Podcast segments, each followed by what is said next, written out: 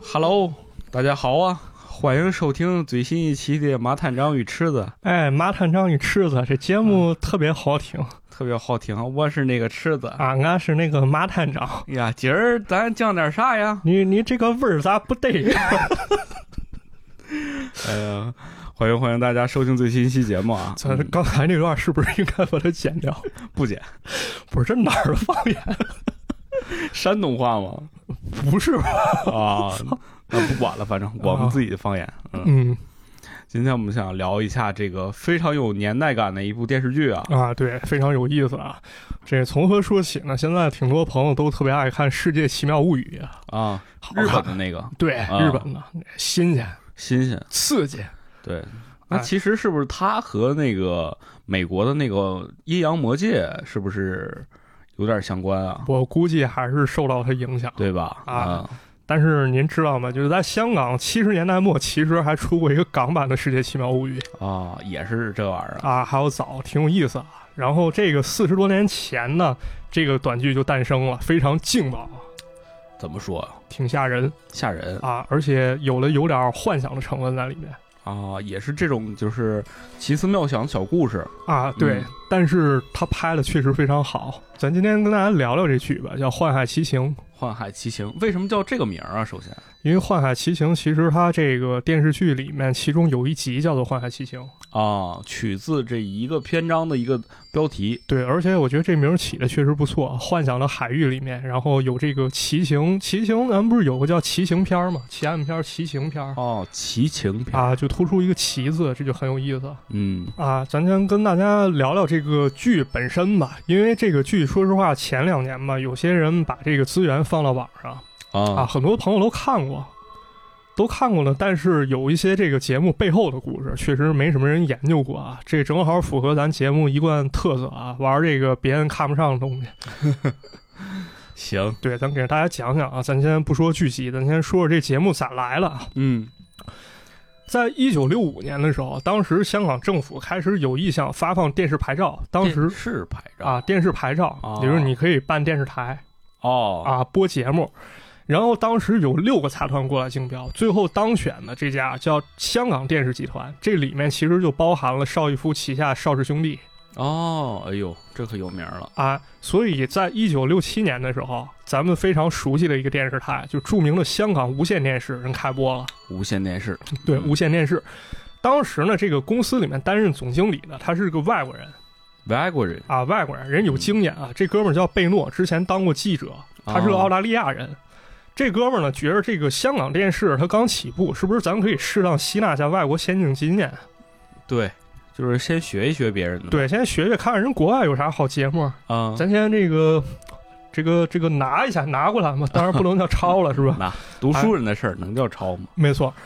而当时啊，这个澳洲九号电视网其实有一个特别有参考价值节目，这节目叫《今夜今夜》啊。当时这《今夜》节目已经播了十年了，相当于什么澳洲版的《曲苑杂谈》。《再来一段吧，曲苑杂谈》噔噔噔，对，人这澳洲《曲苑杂谈》也挺有意思怎么着啊，有唱歌跳舞啊？啊，有访谈，有说段子还是这种这个文艺节目的一个大杂烩啊，有木偶戏，相当于大杂烩晚会有点这感啊觉，什么都有啊。而且一般晚上播，人大家下了班以后看一看。消遣一下啊，娱乐消遣啊。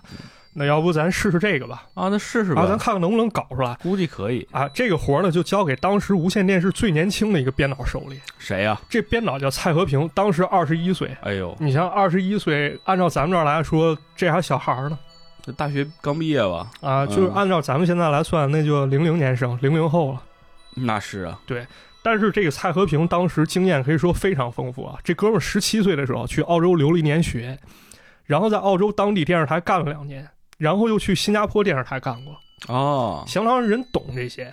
去的地方还挺多，反正没错，这个蔡和平呢，他也并没有说马上我就确定搞什么，而是非常花心思啊，他花了五个月时间。咱先看看香港人文化生活到底是什么样的呀？啊哎，从这个本地文化出发，没错，咱嗯大家喜欢什么呀？对呀，最后搞来搞去呢，终于这项目建成了。这个节目叫啥？就是最长寿的综艺节目之一，叫《欢乐今宵》。哦，就这个节目对，有名《欢乐今宵》。这个节目呢，一般也是晚上播，什么内容都有，比如做游戏、唱歌嗯跳舞、演话剧，而且做的着实不错啊。一方面呢，很多名人人都来这个欢乐今宵做客。都有哪些名人啊？大概这个比较典型的一个事儿是什么呀？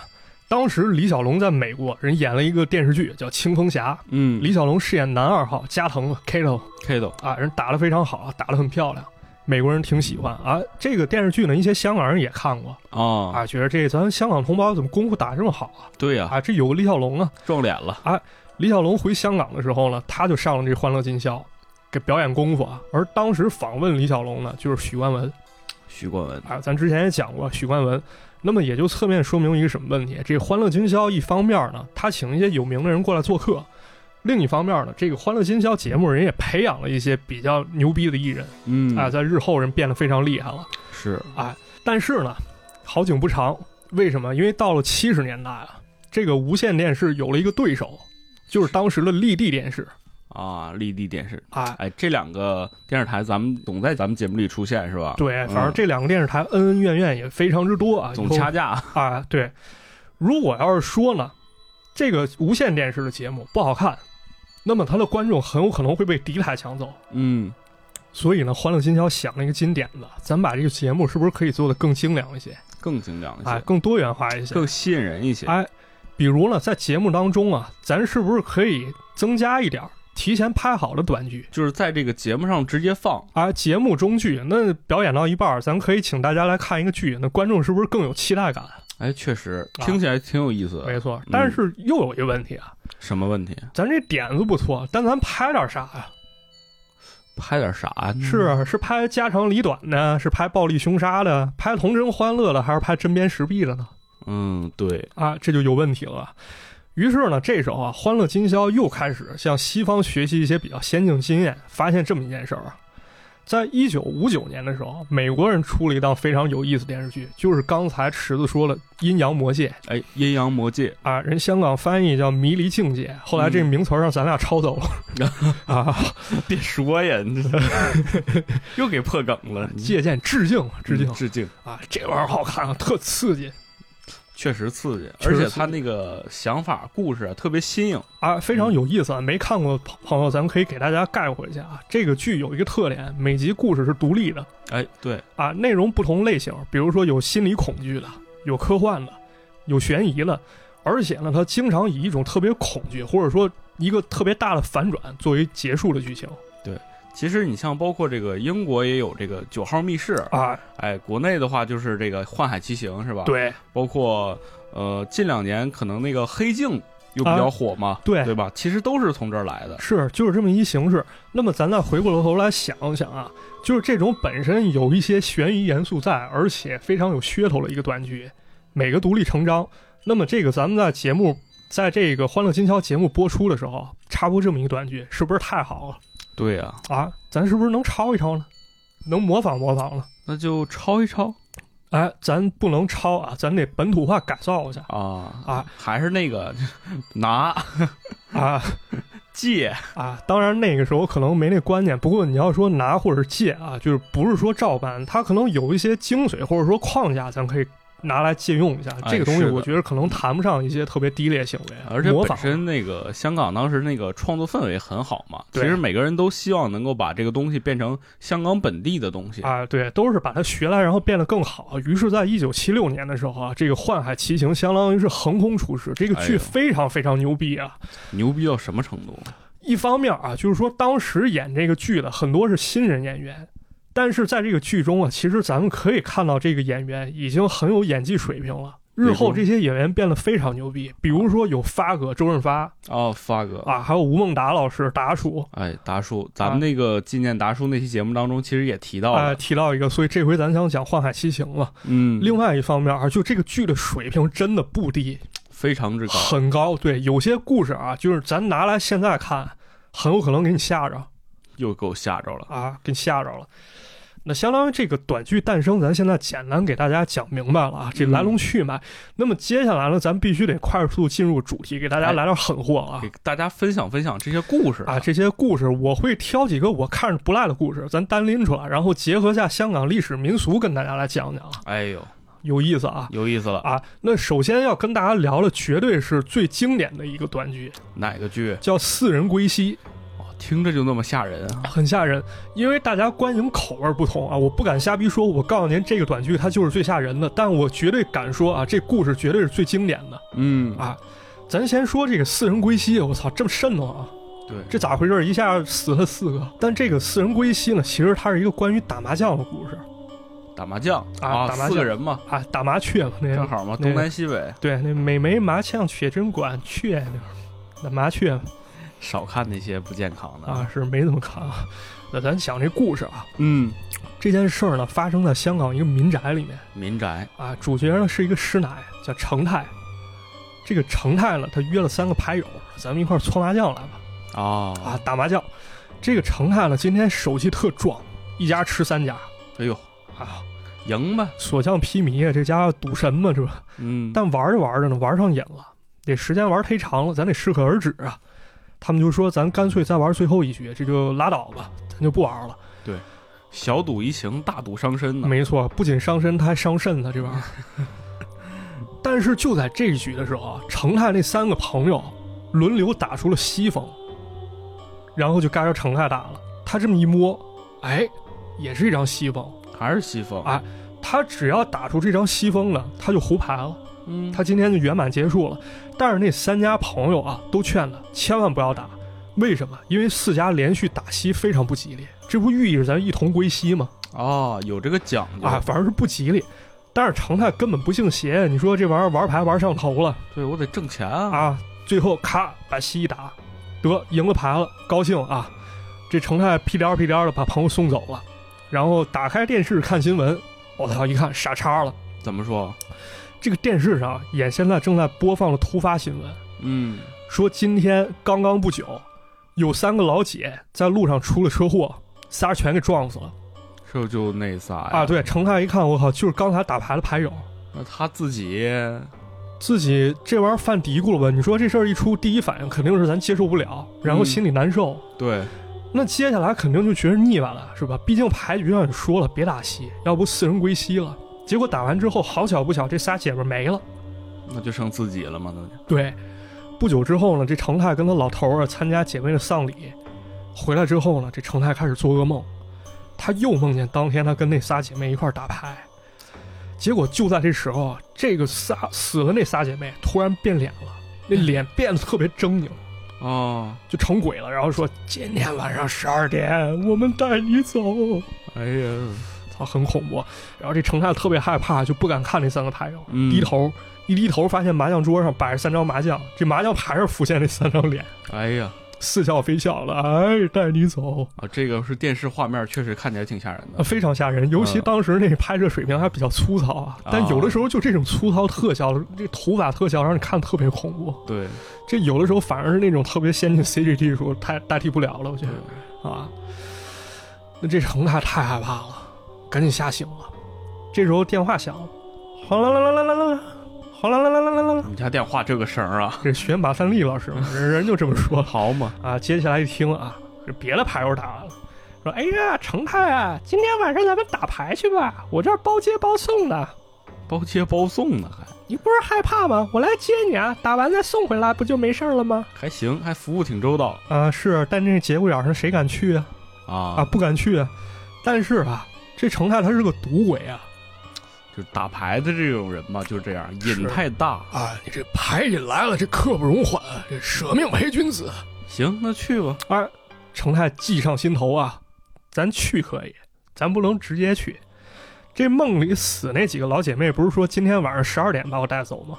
人说了，今晚十二点我把你带走。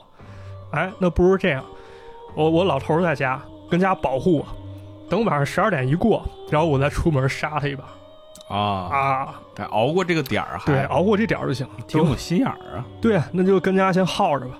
结果快到十二点的时候，靠，家里开始闹妖，这灯光变得忽明忽暗了。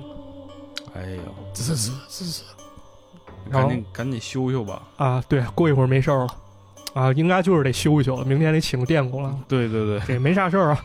这程泰抬头一看表，哎，十二点已经过了，这没事儿嘛，这做个梦而已嘛。对啊，啊，打牌要紧，走吧。这还真是啊，门口也开始有人敲门，说：“程泰啊，咱们去打牌啊，接你来了。啊，来接来了，啊，老公过去开门啊，一看确实约成泰那帮牌友，哎，这应该没事儿了啊，这是心理作用了。这成泰就跟着走了，她老公还念叨一句：“哎呀，女人就是麻烦了。” 然后她老公就去洗了把脸，但就在这时候，啊靠门口又有人来了，开门一看又是刚才那牌友。这老公还没开口，对方先说一句：“成泰呢？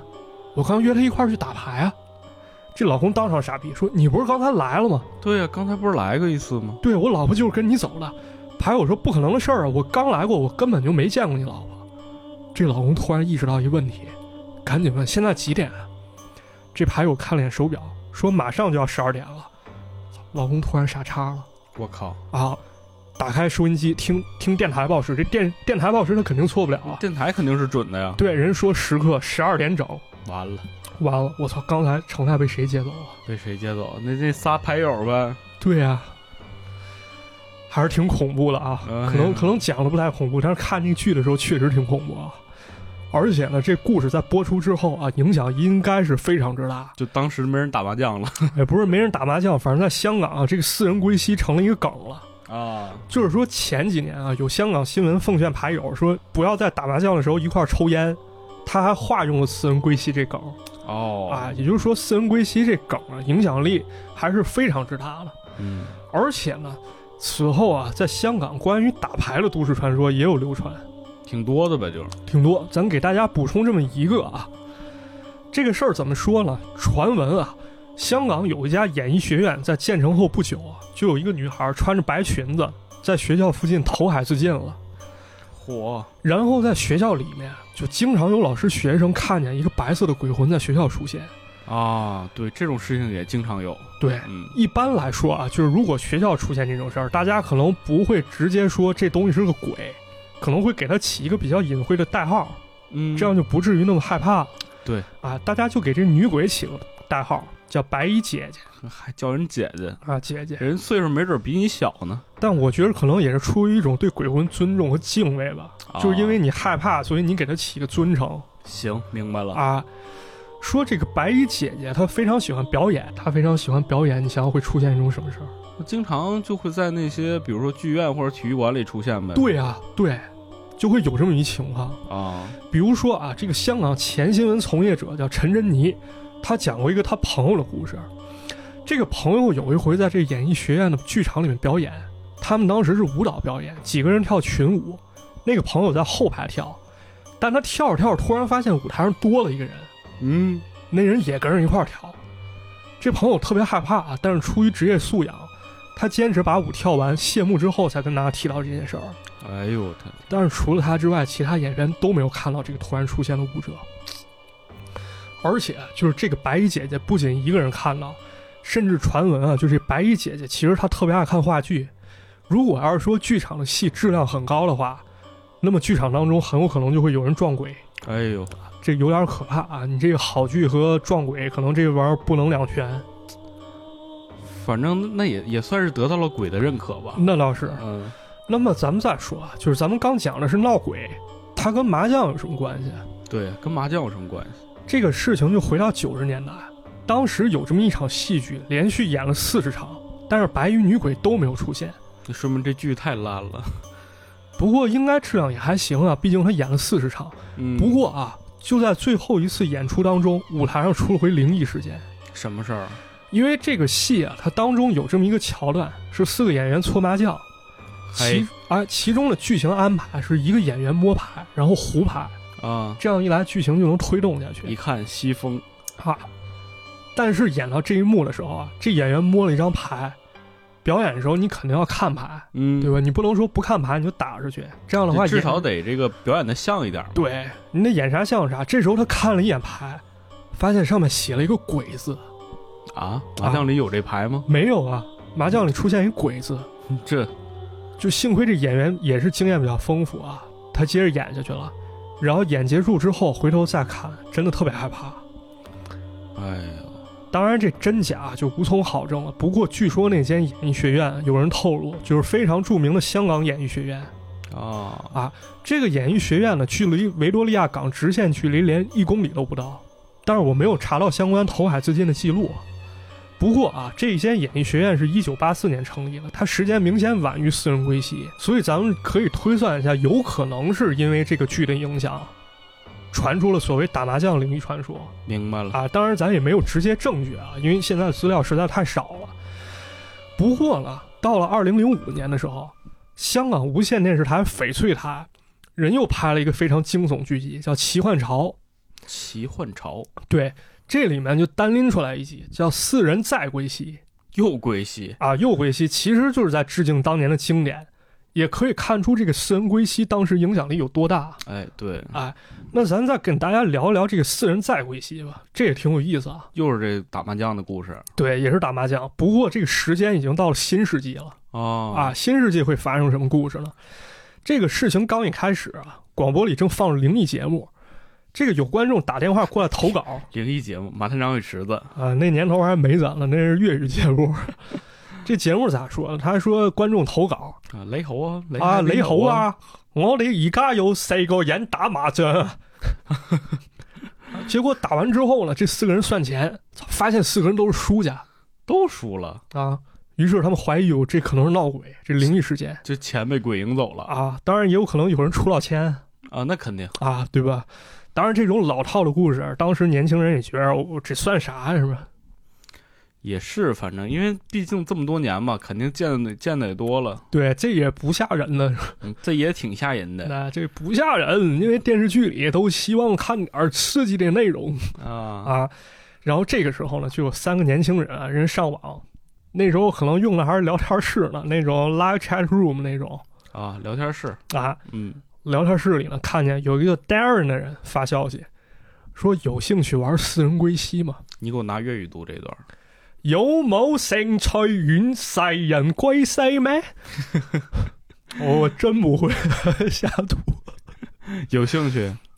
他还说了一句：“啊我不保证你人身安全，但保证你能紧张刺激啊，就是找刺激，小年轻嘛，啊，嗯玩点带劲的吧。”是啊，这仨人都感觉很好奇啊，他们就聚到一块儿了，说咱玩玩试试吧。试试吧，啊，这个发消息这 Darren 啊，他自己说他是研究超心理学的，其中呢，他研究的课题就是四人归西现象，啊哦但是这个现象呢，缺乏实力支撑。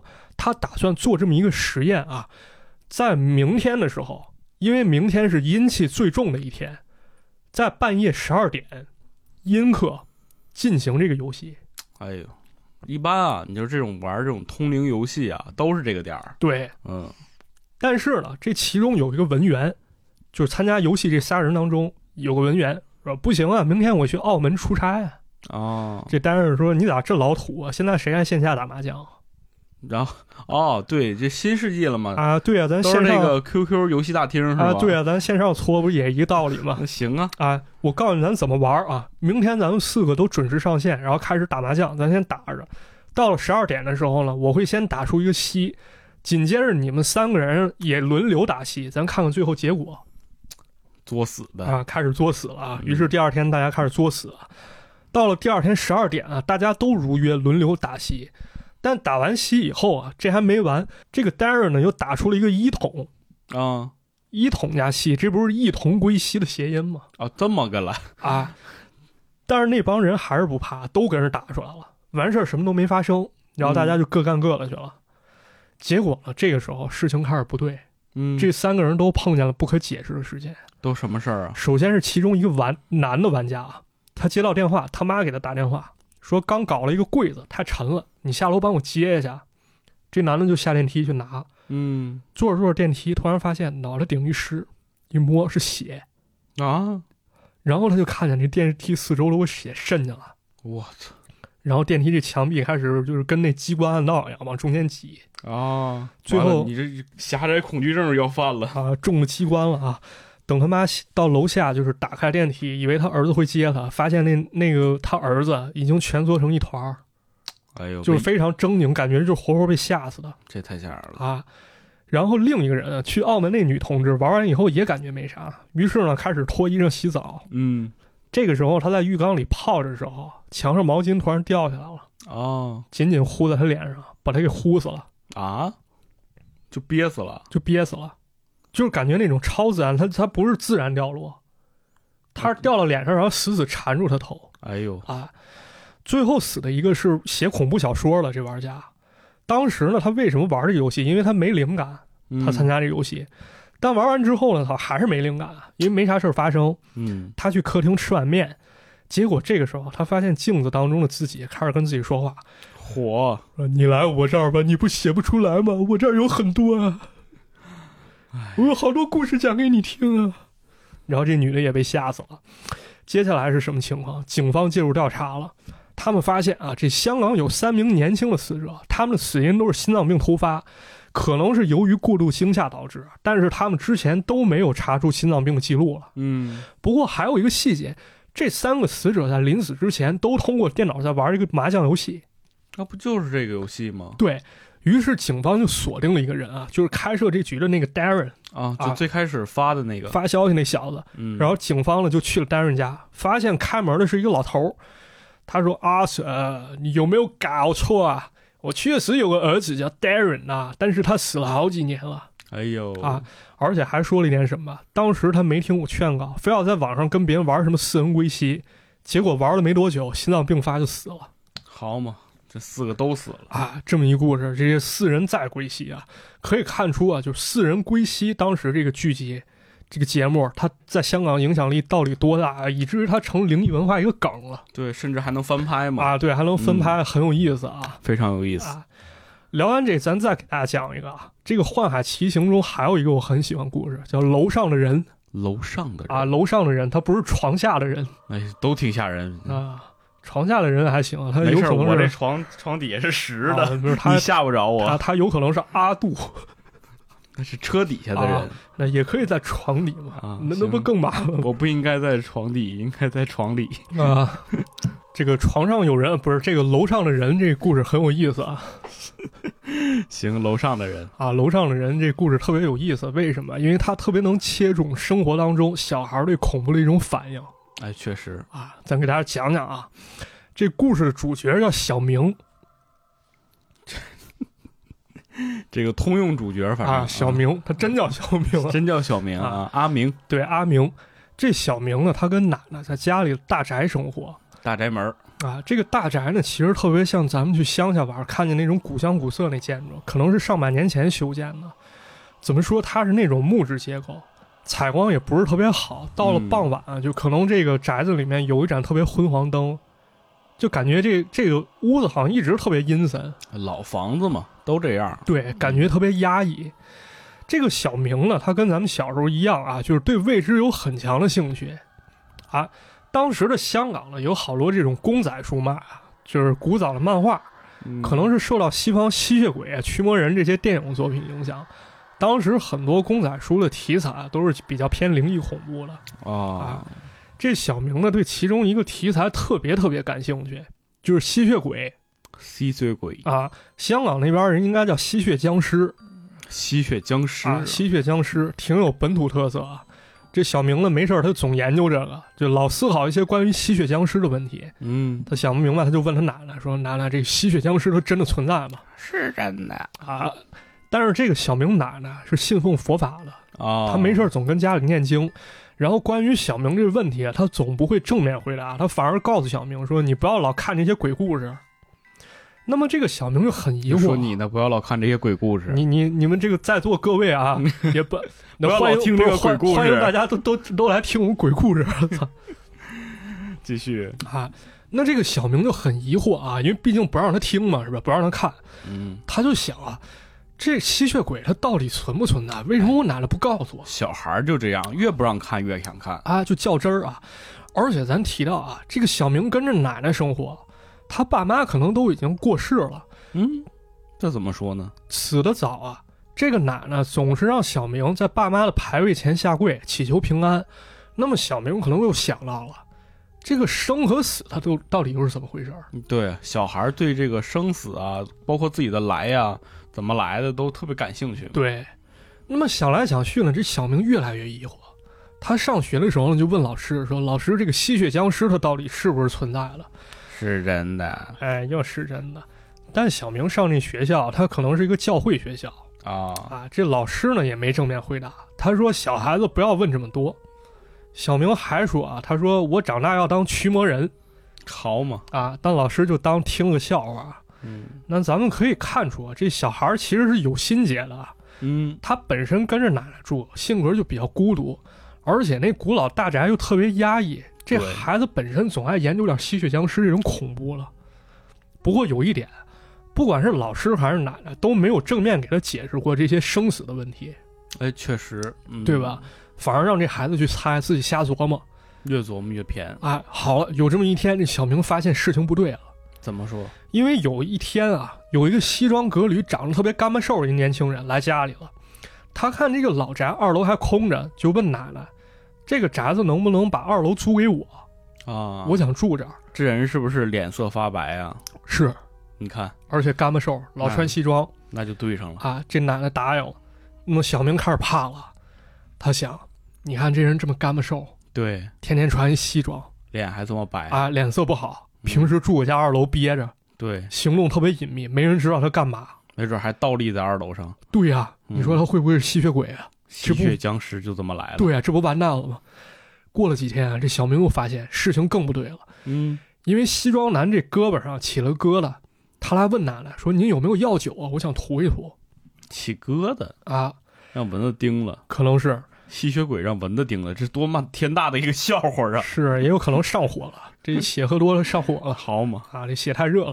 奶奶说：“这药酒没有，不过你这种情况最好解决方法是什么？我拿点大蒜给捣成蒜汁儿，你涂那疙瘩上就行了。”啊，但这时候这西装男可以说面露难色，他说：“啊，不要，还是算了，我不喜欢闻蒜味儿。”哎，这个西方僵尸嘛，也就是西方这个吸血鬼是非常讨厌大蒜的。没错，嗯小明回家的时候刚好看见了，这不合上扣了吗？对呀、他赶紧跟奶奶说：“奶奶不好，咱楼下住着个吸血鬼。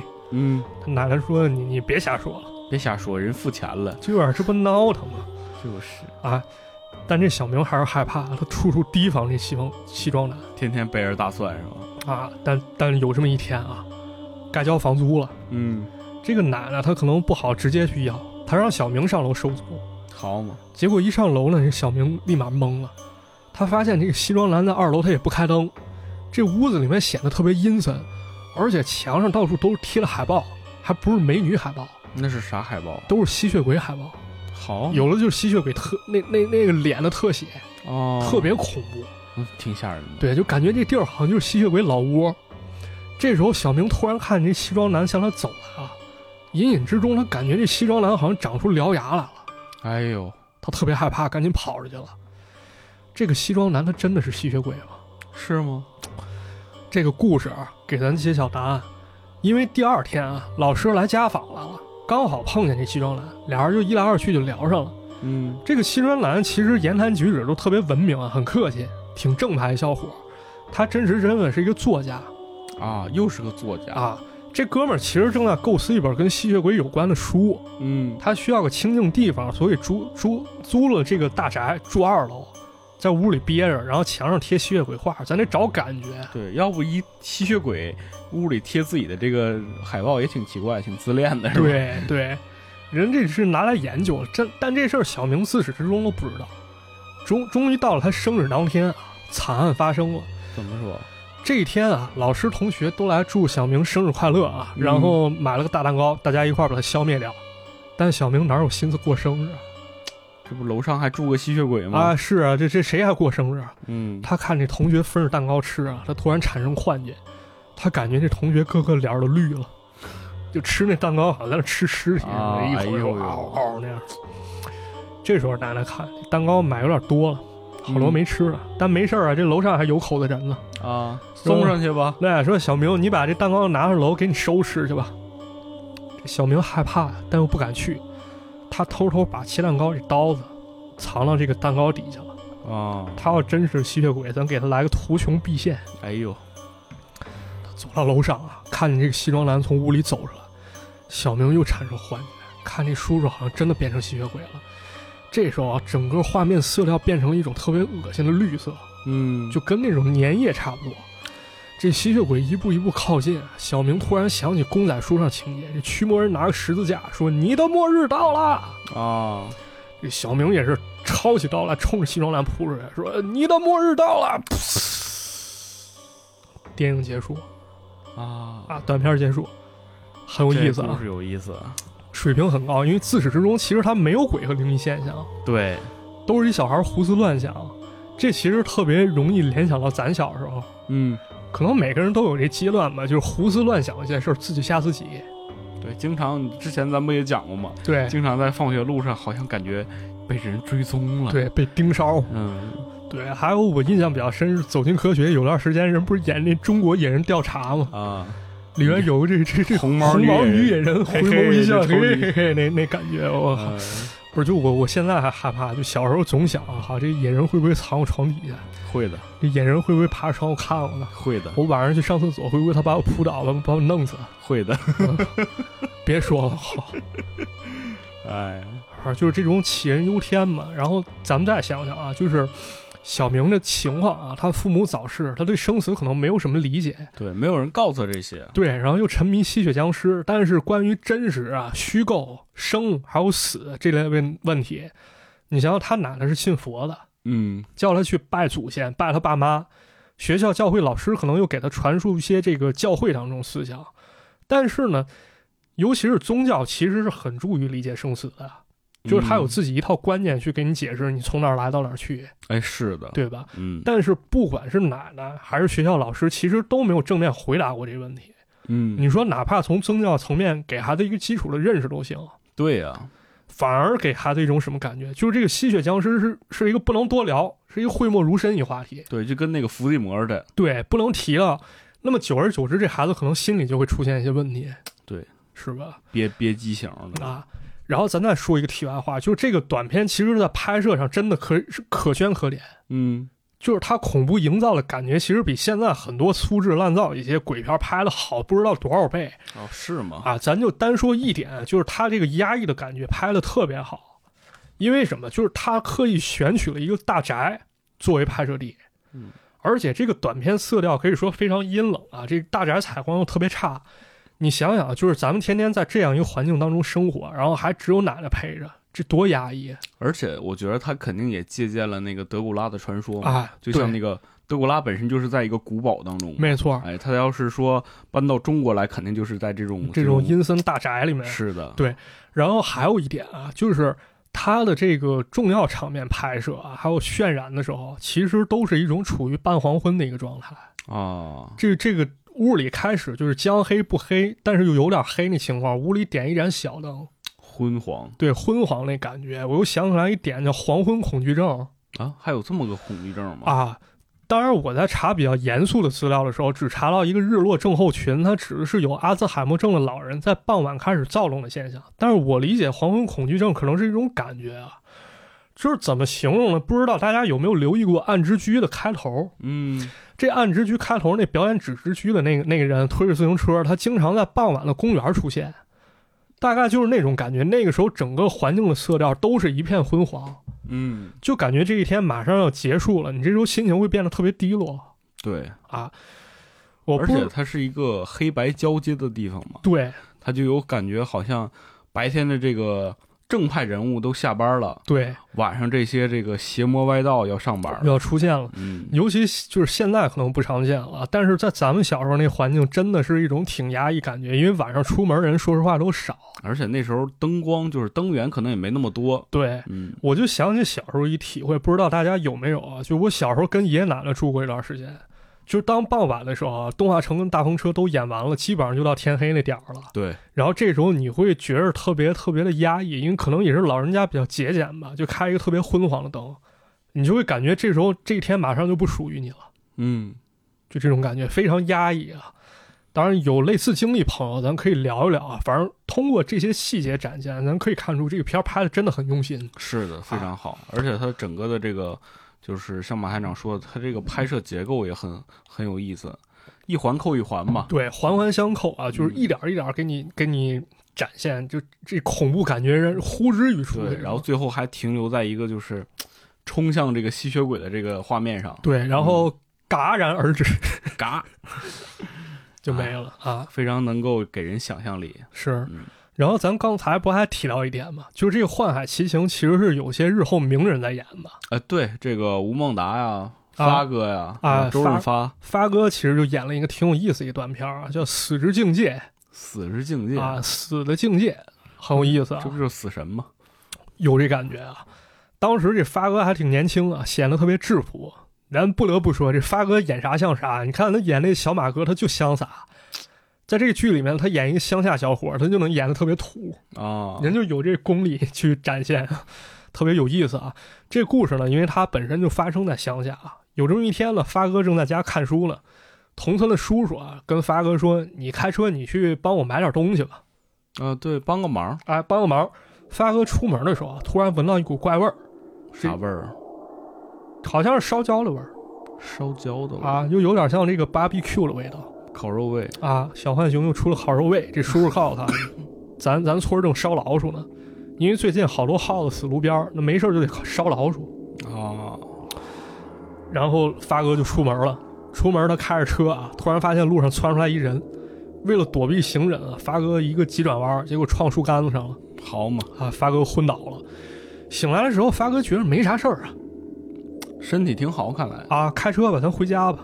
到了家已经发现十二点多了，但是啊，这时候事情开始不对，发哥听见有鸡在叫，十二点多鸡叫，十二点多半夜鸡叫这了鸡也是倒时差呢啊，说也有一种可能是这个村里有黑心老板啊在这儿 PUA 员工搞半夜鸡叫好嘛，啊，下力干活了这村儿发展挺好，看啊，来 都 PUA 了。但是不光是鸡叫啊，明明已经深夜了，但有小孩半夜在那玩儿，嗯，操，这鬼像嘛，这不这和尚扣了啊！对啊啊，又是鬼像，这时候隔壁家老太太敲门儿，当当当当当当，发哥说进来吧。这老太太埋怨发哥说：“说你去了三天，你怎么才回来三天，啊？”发哥奇怪，我出门刚半天，怎么就三天了呢？哎，是不是我跟路边我昏迷好几天，没人发现我那这睡得可够够啊长时？间，对呀、毕竟撞了一下，会不会我自己醒了逃过一劫啊？这老太太说：“咱咱出去，咱吃午饭去吧。”天黑了，为什么吃午饭？啊外面一片漆黑啊！这老太太说：“这外面明明是白天啊，你怎么说天黑了呢对，？”他们就开始招呼这发哥吃饭啊，还把之前买东西钱补给发哥了。这老太太说啊：“说发哥，你去拿着相机啊，一会儿咱去村长家。这个村长家人正举行婚礼呢啊，啊。不过就在这个时候啊，事情出现了一些突破。为什么？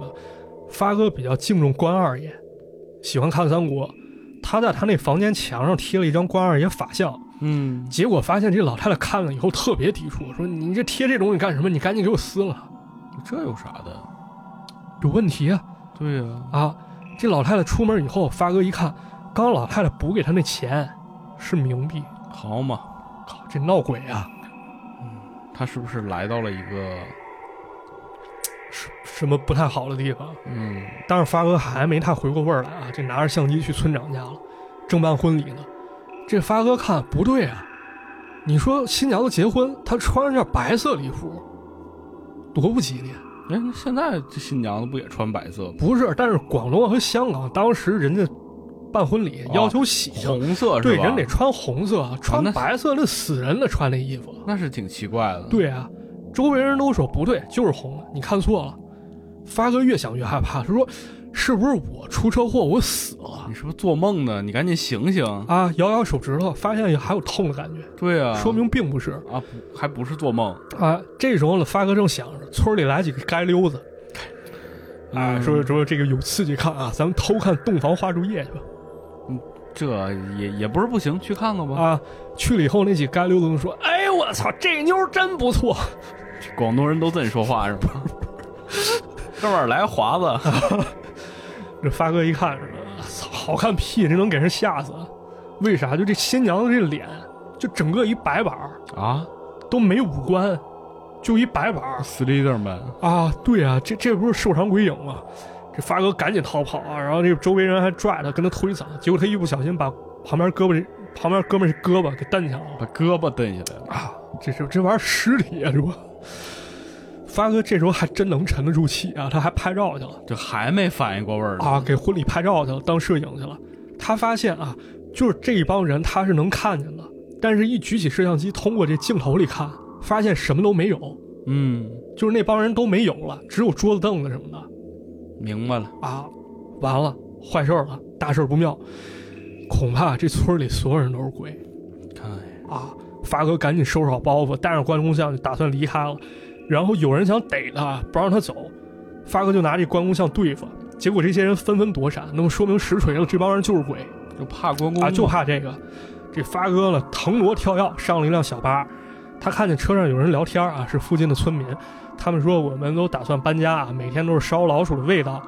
回头一看呢，这村民已经不见了，只剩下一张报纸，上面写着一行字：鼠疫蔓延，全村人死亡哎呦，所以说这一村的人都因为鼠疫已经死了。啊。这故事有很多种分析啊，不过根据我的理解呢，这发哥很有可能他就是村里唯一一个幸存者，啊哦，就是因为这个开车，哎然后出去躲过这个。对，逃过一劫了，咱可以这么去理解，这么聊。然后回到村里以后呢，他发现这个村儿呢变成标题当中的死之境界，这死之境界可能是指这村儿，就这片地都成死地了。哦，他是不是有点像那个弥留之国呀？你想想，他就是感觉我好像就是发哥也是因为开车嘛，出了对车祸，他可能也是在这个生死之间在徘徊的时候，然后才能看到这个村子里的人。也不是没这种可能。那还有一种说说法啊，就是说这个活人跟死人看到东西可能是不一样的。嗯，这有点像那什么，池子前段时间不是给我提过一个颜色迷思嘛？咱们也在节目中讲过、哦啊对对对对对嗯，啊。这怎么讲？那个，比如说咱俩同时看，一人戴着一小红帽，对，咱都说这是红色了，但是其实我眼中的红色是池子眼中的绿色，是只不过我们都管这个颜色叫做给它叫做红色。对，就是我们的称谓叫红色，对但是我们在眼中，在我们脑海当中，这个颜色反映出来这个形状啊或者什么东西都是不一样的。对，其实不一样的，只不过它名儿叫这名儿。嗯，但是回到这片儿里呢，这活人跟死人看到东西，或者说整个他们这个活人的世界和死人世界设定是不同的。嗯，死人死了以后，人就觉得半夜鸡打鸣这很正常了，但发哥就觉得不对。但是他又不知道到底我身边到底是死人，还是说死人是我对啊，啊？到了最后发现村里闹鼠疫，那那应该就是逃过一劫是我自己了嗯，啊！我觉得这这是可以去这么解释。当然，要是说硬聊逻辑，可能也有说不过的地方。但是想想啊，这是一个四十年前的片儿，四十年前、啊，我觉得人家构思还是非常大胆的，啊那是，而且还值得一说的是什么？这个片儿里用了一个元素很有意思，就是鼠疫鼠疫，啊，香港人看了一定非常有感觉因。为香港好像在过去确实爆发过鼠疫。对，，确实爆发，我可以说是一个非常远古的集体记忆了，嗯，尤其是一八九四年五月到十月。鼠疫害死了超过两千个香港人，然我后的天以至于三分之一人口为了躲避疫情，人逃离香港了。我当时这个这么严重，对，非常严重。而且此后三十年间，鼠疫基本上每年都会在香港出现。嚯，啊，有统计数字说，香港因为鼠疫死亡得超过两万人。就那些年可能这个香港的这个治安环境啊，包括这个卫生可能都不太好。对，因为毕竟还是很原始的，就是很古早的一个年份儿了是，啊。那么以至于香港其实有一句俚语，就叫“洗太平地洗太平”地，啊，这可能不太好理解啊，包括有些香港人都理解不了这到底什么意思。包括前几年啊，香港有个傻逼，咱就不说他是谁了啊，他在指责香港的时候说政府洗太平地，他本来想表达说这这玩意儿是洗地呢，啊啊，你这粉饰太平、掩盖劣迹了。但是有咱正义香港同胞指出来说，这傻逼他没文化，嗯，连香港俚语意思都不知道，你就乱讲。本来想骂人，结果成夸人了。这洗太平地是什么意思？它其实就源于太平山的鼠疫。这个疫情爆发的时候，咱得消毒吧。对啊，那么政府呢，就拿消毒药水儿给太平山的居民把这个地啊做清洁哦啊，相当于是那种洗地，就是真的洗地真的洗地，啊，把疫情压制住。给这个地面消毒。没错，这是件好事儿。那么后来呢，洗太平地的意思就衍生成警方扫除黄赌毒黑，嗯把这些黑恶势力扫除，为民除害。那么扫荡过后了，就天下太平了，这是一好词儿对啊，啊，它不是说那种洗地那意思。所以咱们再看这发哥这故事，真的很有意思是啊！他把历史上这种集体恐惧，还有古早的记忆跟灵异结合到一起，还挺别出心裁了。对，而且这个确确实实是在人们心中就是存在过的一种恐惧，没错，又被唤醒出来了。对，很有意思啊。那咱再给大家讲一个吧，还有，哎还有一个，还有，叫《我回来了》我回来呃，了，我回来了，美伢美呀！啊。这故事构思也非常巧妙，啊，不是那个蜡笔小新吧？不是蜡笔小新，他这个怎么讲呢？他是用不断的反转啊，让你到最后才知道真相， 嗯很好。玩啊。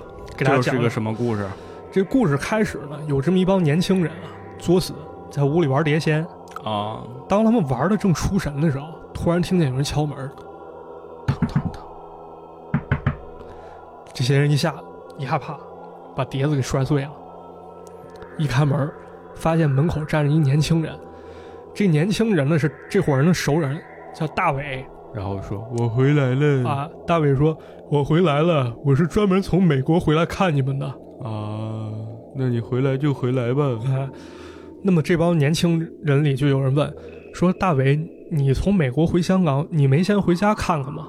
嗯对，对，你就直接跑我们这儿来了。”大伟说：“哎，其实我一到香港我就回家了，但我发现我家里没人，我又联系不上我家人，啊那，我没法，我只能先到你们这儿落个脚。”找朋友来了。啊，这时候人们才松口气啊，说你们吓死我了，我们刚在那玩碟仙呢，你一敲门给我们吓坏了，我们以为鬼真给招来了。嗯大伟这时候看见这桌子上摆着一个有就一个小泥塑，是魔鬼的形象，嗯，突然脸一下阴了，然后跟发疯一下掐着泥塑就大喊着：“我要掐死你！”我要掐死你啊，周围朋友都吓傻了，我操，刚玩碟仙这不会这哥们儿真被上身了吧？啊！是啊，但这阿伟立马变了，我逗你们玩儿呢。好嘛，啊，有意思啊！大家说，啊你就闹腾吧，不不过你回来回来这好事儿，嗯，家人都不在，你们要你要不就先在我们这儿住着，咱一块儿玩儿去吧。咱明天咱去户外远足去啊，啊，这有意思啊！第二天这波人就出发了，走了差不多得有一天啊，眼看天快黑了，然后这伙人打着手电穿越一片小树林儿，突然一下有一个同伴被绊倒栽地下了，嚯，大家一看，我操，不对劲，为什么就绊倒孩子是具尸体，而且烂的只剩白骨了？啊，这尸体头颅就这骷髅上面还有一些很长头发丝儿，所以说这应该是具女尸嗯啊。大家感觉都挺忌讳的啊，只有这个大伟他不信邪，巨猛啊，拿了截这死尸的手骨揣兜里了，这这干啥呀？他要说战利品回家留纪念。这这作死啊！所以奉劝各位朋友，千万不要结交这种不着四六的朋友啊。你这太作死了。啊，这一伙人呢，最后在山上找了一间屋子，他们就在那儿安营扎寨了。结果第二天啊，这大伟被叫醒，发现事情不对，因为同行的三个哥们儿啊，他们仨都只穿着一条内裤，躺在屋子外面。被人这个侮辱 了这仨人并排躺着，就跟三具尸体似的。啊！而且呢，这三个人啊，他们谁也说不清，就是明明他们头一天是在屋里睡的，嗯，都说不清为什么他们会三个人集体出现在屋外，在这儿躺哦，着。他们几个没死是吧？他们没死，他们活着，但谁也不知道谁给他们移到屋外了。那这是咋回事啊？大家做就梦想梦游，你想想，就是咱们刚不是那个得罪了一个女尸吗？嗯，是不是这女鬼过来，这吸阳气来了，哎呀，这害怕了，大家都非常非常瘆得慌。只有这大伟觉得屁事儿没有，就解释说肯定你们仨昨天晚上玩太疯了，你们忘了。但是大家很害怕，一伙人就跑到女尸那儿拜，多有得罪，多有得罪，哎对，不要找我，不赶要紧找跟我人说两句客气话啊！只有这大伟还是胆儿肥，把他捡那手骨撇地上了。啊，又不要了。也是大不敬啊。他们这帮人就回到这个老窝里了，就是他们集体住那房。大伟开始觉着，我操，事情确实有点不对了，怎么不对了？因为他在这屋里生活啊，他总能他在他这房间里面看见这个床上有大长头发，嗯，但他明明是中发他也没有女朋友啊，对，没女朋友，不会说出现个大长头发吧？早晨起来他喝粥，发现就连这碗里粥里面都有头发啊，都有头发丝儿。然后去锅里，他想看这锅的情况，一看不得了。当时他明明撇在山上那手骨，现在在锅里泡着呢，哎呦我的天！啊，找上门来了。这大伟也是很害怕啊。晚上这哥儿几个他们出去喝酒，这可能确实白天吓着啊了，晚上你得喝喝酒吓压压惊是吧？嗯，壮壮胆儿啊，这大伟稍微喝的有点高了。这一帮人搀扶出了酒店，街上好像已经没人了。嗯确实晚了。这个时候，路上突然出现一个女人的背影，那大北还挺色，那色逼开始套词儿了。哎的，这妞儿不错啊！又来了，啊，但是哥们儿都说，你一个人你在那儿瞎念叨什么呢？没人吗？没人啊，我靠！没有人。就在这个时候，这个女人啊，从大伟的视角来看，他看见那女人转过头来，面色发白，看着就不像人。那肯定，这大伟真的有点怕了，说真不会是我得罪那女鬼，她回来了吧？啊，是不是这段时间一直就是他缠着我了？但是别忘了啊，这大伟到了香港以后，他还真的没有正式回家见到他亲人了。对呀、这不回来直接就找朋友去了。对，按照他的安排，今天晚上呢，吃完饭喝完酒，他应该回他自己家看一看。那说什么今晚也得回去啊，他就跟朋友分手了，自己回家去了。但回到他爸妈那块儿，就他爸妈住这家的时候，嗯，怎么敲门还是没人在。还是没有人。啊，这时候守楼大爷都过来了，说那个什么，这家家里人都出远门了，你就先别敲了就把这孩子给忘了。啊。这大伟越想越害怕啊，可能也是因为那年头通讯不发达，不像咱现在咱发个微信什么能联系上对。对，啊，人去了以后，可能你连他去哪儿都不知道。他就想啊，为什么一一回香港，我这儿怪事儿就不断了？先是我家里没人，然后我找朋友玩儿，因为我自己不懂这些东西，然后又总遇到怪事儿，是不是我真的时运太低，我就撞鬼了？是啊，啊，这个大伟走在街上啊，就一直想，想着想着，突然听见啊，旁边有个女生喊了名字，大卫，大伟，抬头一看，我你们，就是刚才街上碰见那女的，哎呦，又来了，朋友都看不见，只有他能看见，这基本上就女鬼实锤了那嘛。肯定啊，结果这女的来劲了，说。你不是说我这妞儿不错吗？来来，我找你来了，对啊，来一来哎啊，来一来。大伟特别害怕，拔腿就跑啊，赶紧跑到朋友老窝那儿。他那先避难吧，先找朋友。他也不敢跟朋友提这事儿了，就晚上一个人睡了。结果半夜了，睡着睡着，大伟又又被惊醒了。他发现屋里角落还有个人，嗯有个人，有个人站着，在黑暗中站着。那就女鬼啊，啊，对，一步一步走过来，然后一看这脸，我来了，嗯，就是这女鬼脸。这大伟一下吓瘫痪了，躺床上了。这个时候反转来了怎，么门儿开了，朋友们全进屋了。呃，你你不是怕鬼吗？你一开始你这来了以后，你又装碟仙附身，你又吓唬我们什么的，啊？你就不管是你在野外看到那尸骨啊，还是那大长头发，好嘛，还是这女鬼，啊都是我们安排的。这女鬼就我们一朋友叫小美，结果是个整人游戏啊，，对我们雇他来整你的。但是这时候反转又来了，这大伟躺床上好像已经下休克了，人赶紧摇他，嗯，发现哥们儿已经断气了我靠，吓死了，啊，已经死了。这事儿闹的，这一伙人赶紧报警啊，叫救护车，然后大家就在客厅待着，让医医护人员自己进那卧室单独检查。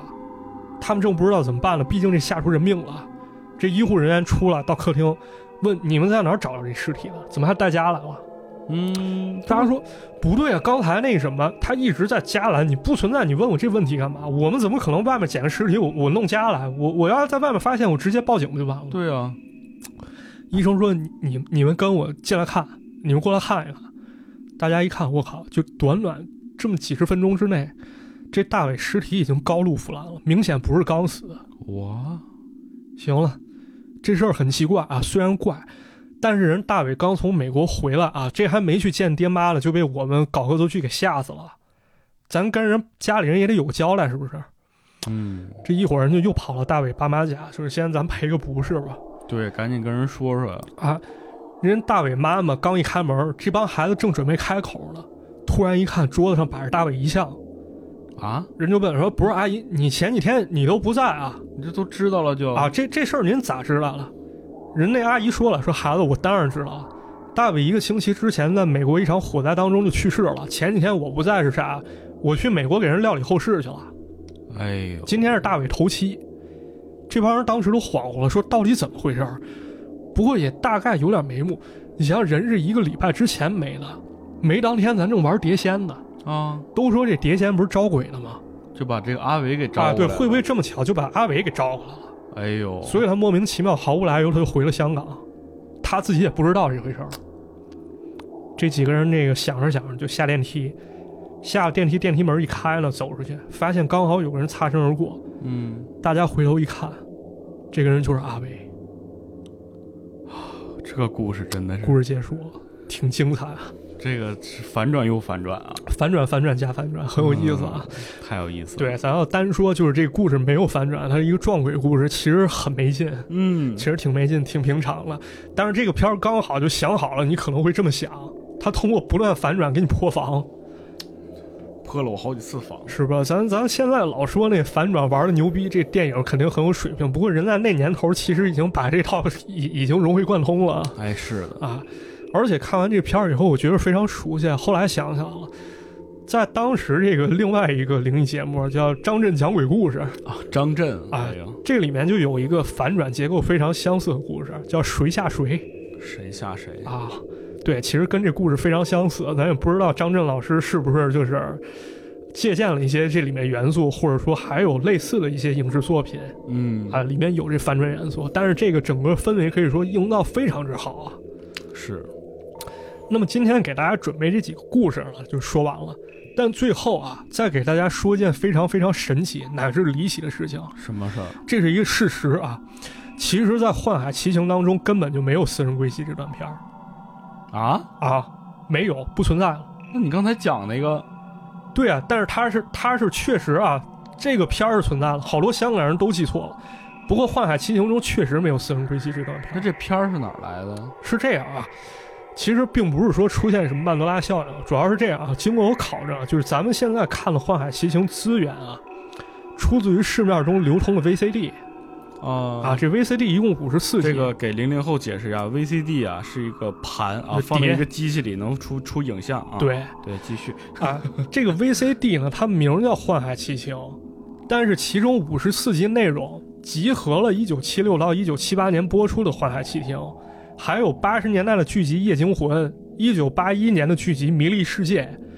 而《四人归西》这短片儿其实不是属于《幻海奇行》，而是属于1980年代的剧集《夜惊魂》啊，啊这么回事儿，这也算是盗版行为吧？也不是盗版行为，官方发售的，只不过人玩了个技法嘛，人都精选了一块儿，人名字叫《幻海奇行》，其实也可以理解。啊明白。对，但因是为其实它本身这个就故事形式，包括这个拍摄手法跟啊那个都差不都多非常相似，所以嗯大家觉得是一套是很正常的事情啊。啊。啊，不过还有一点啊，就是有经历过那年代，香港网友人回忆说，咱们现在其实看到这《幻海奇行》根本就不全，电视上其实播过好多，啊都根本没有被收录到这哎位置呦地中。那可可惜了。啊，非常可惜。这网友推测啊，就是《幻海奇行》当时是每周三晚上播出，从一九七六年播到了一九七八年。那这么算的话，如果要是说它不断更、不拖更，那么《幻海奇行》咱怎么说也得有近百个故事吧？哎呦，那这么多故事呢？啊，这个网友还通过自己回忆啊，列举了十个现在市面上找不到的故事啊，就是他看过的。啊，他看过，但是现在没有了。嗯，他说：“咱也不知道这些没收录故事到底什么时候能看到了。”没准去这个香港老电视台里找一找。啊，也许这些无线电视它可能会在日后吧，可能会发掘整理一些，在数码修复，再给大家见面还挺期待这个。啊，非常期待。确实有一些失传失传的片段在里面是，啊，很有意思啊。